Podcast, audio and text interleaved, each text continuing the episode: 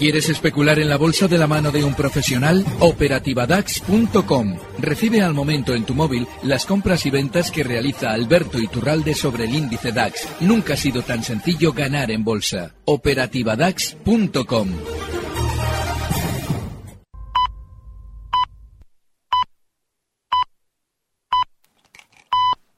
Son las 10, las 9 en Canarias.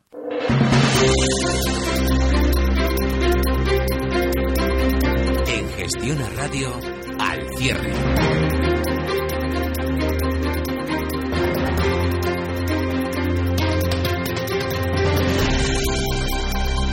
Pues hasta ahora cierra Wall Street, un día en el que hemos conocido el dato de paro, un dato decepcionante.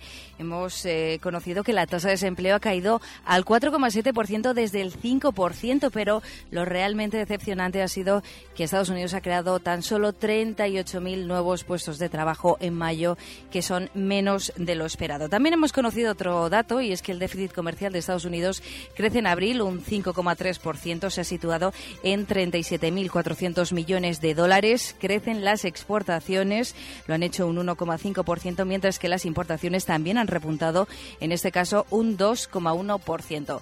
Miramos ya al mercado americano, a Wall Street, que se ha teñido de rojo. El Dow Jones de Industriales ha caído un 0,18% para quedarse en los 17.806 puntos. Si miramos al Nasdaq, abajo un 0,48% en los 4.500 9 y por último el SP500 en los 2.099 tras una caída del 0,29%. Vamos a mirar en detalle los valores que más han caído de estos índices americanos. Pues vamos con el SP500, entre los que más han caído son eh, Charles, que recorta un 5,25% los 29,22 dólares, y Trade Financial Corporation, abajo un 5,12% los 26 dólares y 69 centavos. Signet Jewelries eh, Limited eh, recorta un 4,30 4% en los 88,23 dólares. Parte alta de la tabla. Newmont Mining arriba un 9,46% en los 35,41 dólares.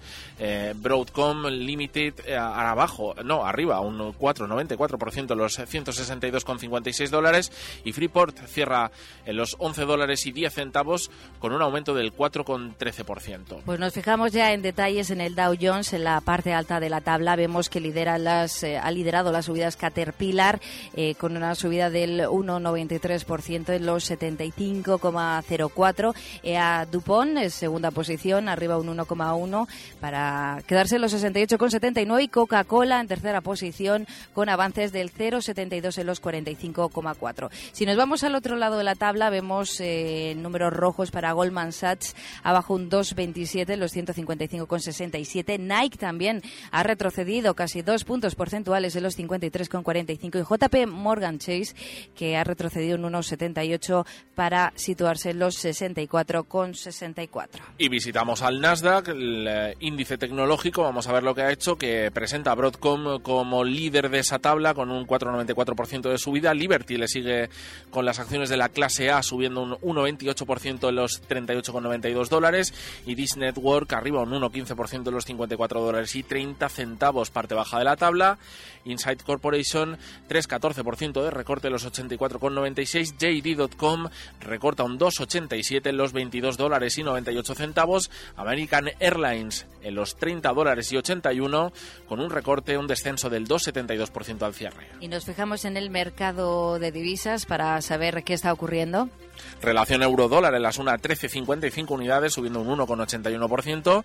Euro-yen en las 121,07 unidades Abajo está en rojo 0,27%, en verde el euro libra 0,7821 unidades, 1,12% de subida y recortando el dólar yen en las 106,61 unidades, abajo un 2,04%.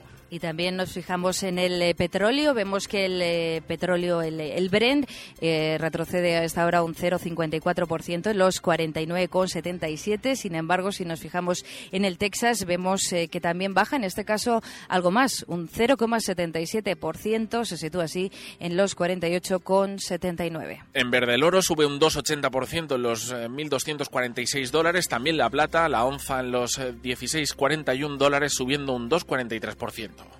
Pues vamos a analizar toda esta situación más en detalle. Lo vamos a hacer con Alberto Iturralde. Él es responsable de díasdebolsa.com. Alberto, muy buenas noches. Muy buenas noches, Judith. ¿Qué le ha parecido el dato de paro de Estados Unidos de hoy y esa reacción en el eurodólar?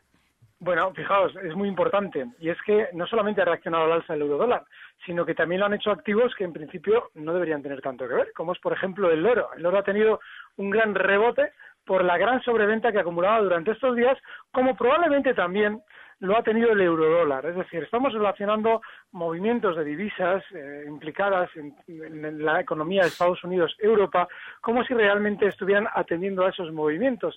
Y en realidad, aunque coincidan en muchas sesiones, no es debido a ello. De hecho, si abriésemos cualquier gráfico del eurodólar de los últimos 20 años, no podríamos en él nunca localizar cualquiera de estas noticias de las que estamos ahora mismo hablando. Es decir, es un movimiento normal el que hemos visto en el eurodólar.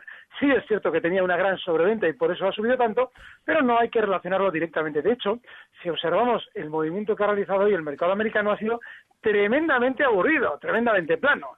Y de hecho también, si observamos un indicador clave a la hora de medir la volatilidad y el nerviosismo en el mercado americano, como es el VIX, veremos que está prácticamente, bueno, sin prácticamente, en los mínimos de los últimos, pues fíjate, eh, nueve, diez meses. Eso significa que hay una gran tranquilidad, significa que no ha afectado negativamente al mercado americano ese dato y significa que por ahora todo sigue tranquilo y mientras esa volatilidad no se dispare, lo que nos digan no debe importar. No estamos ahora mismo en un mes en el que vaya a haber grandes caídas, pero sí que una vez que termine junio, lo más normal es que el mercado en general termine recortando. Pues Alberto, permíteme que sigamos enseguida con ese análisis, pero antes vamos a repasar de forma muy breve los asuntos empresariales de hoy en Estados Unidos.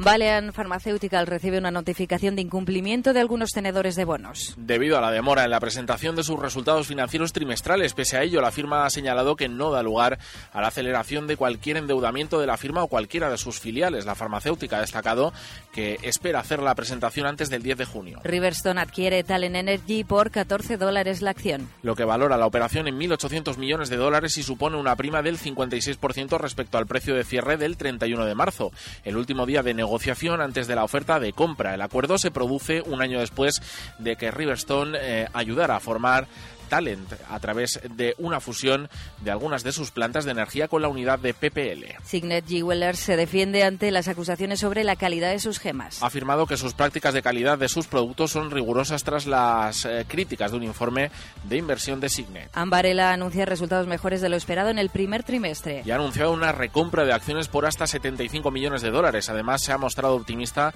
sobre las perspectivas para el mercado de las eh, cámaras portátiles deportivas, lo que ha impulsado las acciones de Go GoPro, que es su principal cliente. North Star Asset Management y Colony Capital se fusionan. El acuerdo va a crear un fondo de inversión inmobiliario con 58.000 millones de activos bajo administración.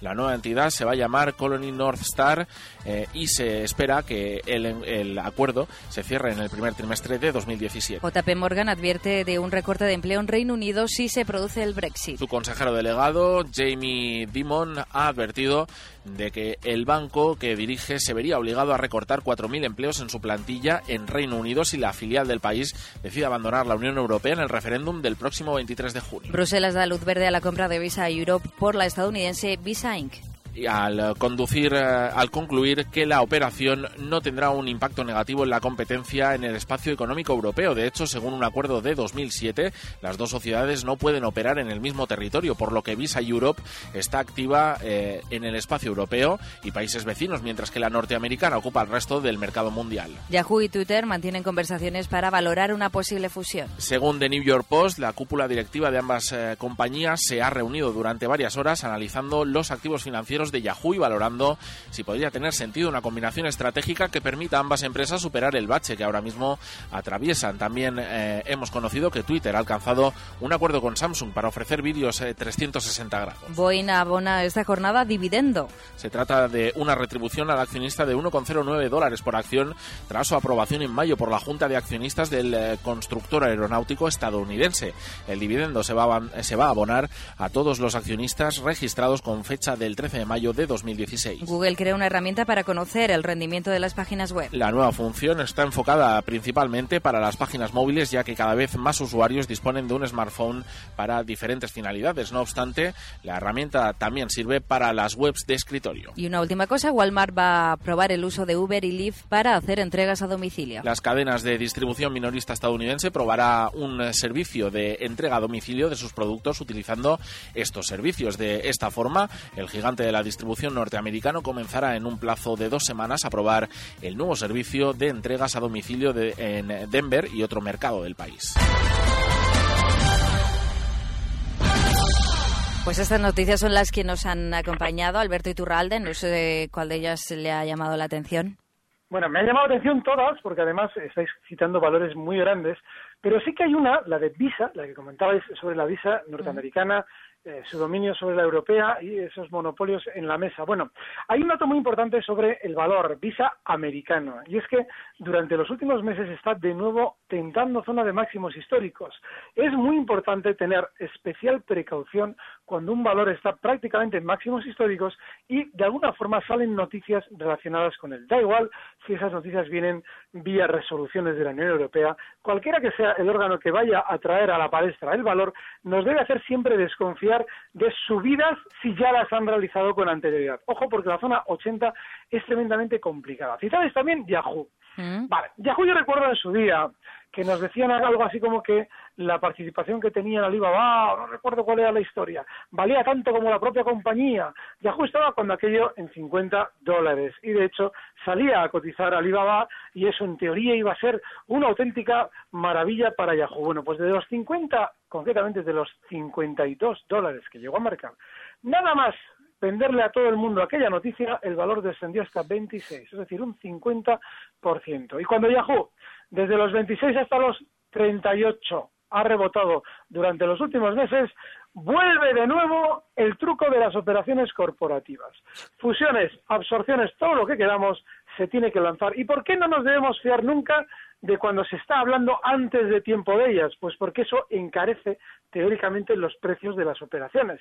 Si tú tienes que fusionarte conmigo, mis accionistas deben aceptar tu precio de compra y el valor ya ha subido, tendremos que pagar una sobreprima sobre el valor que encuentran ahora mismo en bolsa, con lo cual estaríamos entorpeciendo la operación. Sin embargo, se utilizan esas estrategias para conseguir nuevos compradores a los títulos que el núcleo duro intenta vender antes de tumbar los, los títulos en sí. Así es que ojo porque podría ser una estratagema para de alguna manera dejar enganchada a muchísima gente en el valor. Morgan Chase nos dice que lo del Brexit es una muy mala noticia. Bueno, pues señores, Morgan Chase durante el JP Morgan Chase durante los últimos meses ha subido sin demasiado problema. Eso significa que saben de sobra que probablemente la salida de Reino Unido no se va a producir y si no no tendrían un valor cotizando en 64 cuando ha arrancado durante los últimos dos meses desde zonas de 52. Hay que recordar que Morgan no es de los valores especialmente volátiles. Y lo que hemos escuchado con respecto a Walmart es en cierto modo también un poco más de lo mismo. Un valor que sí, seguramente rebotará desde los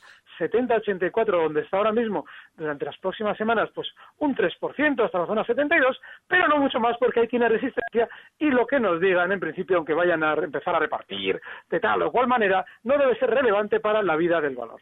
Mm. Alberto, ¿y alguna estrategia que nos recomiendes? Bueno, todas estas semanas hemos venido comentando valores extranjeros. Eh, debemos siempre tener en cuenta estos valores de fuera de nuestro mercado que están especialmente alcistas. Y uno de ellos es Amazon. Lo hemos traído en varias ocasiones, las estrategias que hemos planteado por ahora van de maravilla y de hecho durante la sesión de ayer marcaba de nuevo máximos históricos y ahí sigue, porque los máximos históricos que están en 728 dólares ahora mismo no están muy lejos de los 725,60 donde cotiza la americana. Pues quien quiera entrar ahora mismo, que la estaría haciendo ya un poquito más tarde, pero lo puede hacer también, tiene que entender que su stock está un 2% por debajo, que no es ni más ni menos que 11 dólares, bueno, 14 dólares por debajo de donde está, en la zona eh, 714, 713. Siempre que lo hagamos en esa zona, Amazon sigue siendo un valor alcista y debemos siempre apostar por los valores alcistas. Eso sí, si hay que aplicar el stop, salimos, pero por ahora está fenomenal. Bueno, pues con eso nos quedamos. Alberto Iturralde, responsable de díasdebolsa.com. Muchísimas gracias por haber estado estos minutos aquí en Gestión Radio con nosotros. Gracias, un fuerte abrazo. Recibe al momento las operaciones de Alberto Iturralde vía SMS en tu móvil. Operativa DAX.com.